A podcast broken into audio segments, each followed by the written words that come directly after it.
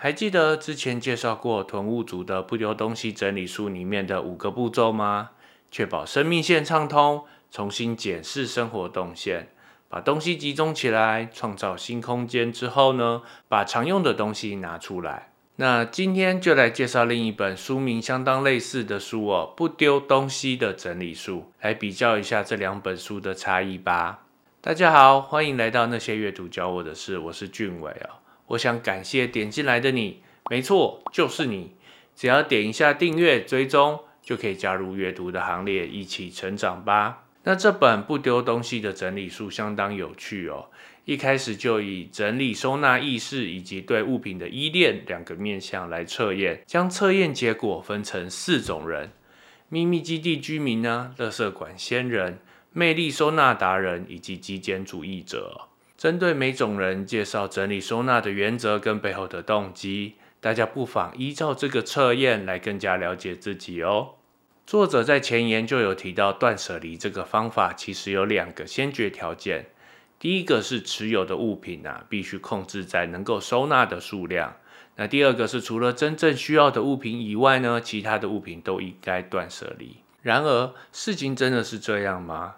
当现代社会居住的成本越来越高，居住的空间越来越小的时候，理所当然的物品就会越来越多。而这本书的目标就是让大家能认真又从容的面对整理这件事哦。不丢东西的整理四步骤分别是评估、整理、收纳、维护。首先是评估哦，除了前面提到的人格类型评估呢，还必须以物品的使用频率、碍眼程度决定整理的顺序。集中之后呢，设定好整理的时间。那第二个步骤就是整理了，以常用或不常用、爱与不爱为主轴，做分类标签的动作。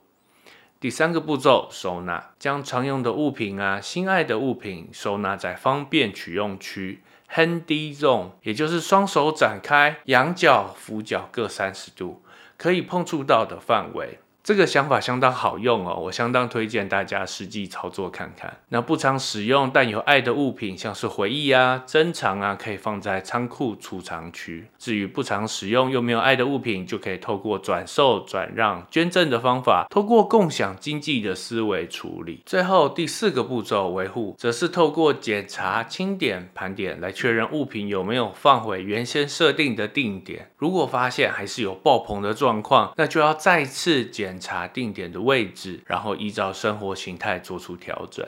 那今天介绍的这本书呢，以满分五分来评分的话，阅读难易度三分。这本书的解释性文字不少哦，例子也相当多，说明的相当详细。对有阅读习惯的人来说呢，应该不会太困难。执行难易度三分。这本书的执行方法写得很完整哦，大家可以依照这个方法实际执行一次看看。写要程度四分。虽然书名是说不用丢东西啦，主要是利用转售啊、转让啊、捐赠这些方法，那我个人是觉得有一点像在玩文字游戏哦，跟囤物组的不丢东西整理术所提供的方法不太一样。假如家里真的很多东西，如果像是囤物族这种，我会比较推荐《囤物族的不丢东西整理术》这本书。那今天介绍的这本书呢，我个人觉得比较像是近藤麻里惠的《怦然心动整理法》的延伸哦。会诊了许多的整理流派之后呢，试着找出最大公约数，找出最适合所有人的方法。虽然叙述啊、解释性的文字很多，然而会比较让人能够了解这些行为背后的原因，相当适合推荐给理性思考的读者。那假如要在这本书画一条线的话，我会画方便取用区。简单来说，就是伸手可及的活动区域哦。举一个实际例子好了，当我试着把咖啡器具啊摆在厨房台面之后呢，煮咖啡就变成一天最开心的时刻。将常用的心爱的物品放在这个区域呢，相信能更加符合自己的生活形态，对生活品质的改善相当有效，强力推荐给大家哦。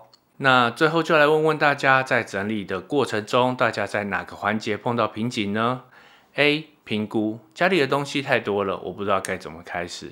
B 整理，我常常不知道该怎么做出取舍。C 收纳，收纳空间不够，物品实在太多。D 维护，明明才刚整理，怎么一下子又乱了？一其他留言告诉我们吧。那这集到这边也该告一段落，喜欢的话记得按赞、分享、订阅并开启小铃铛。那些阅读教我的事，我们另一集见。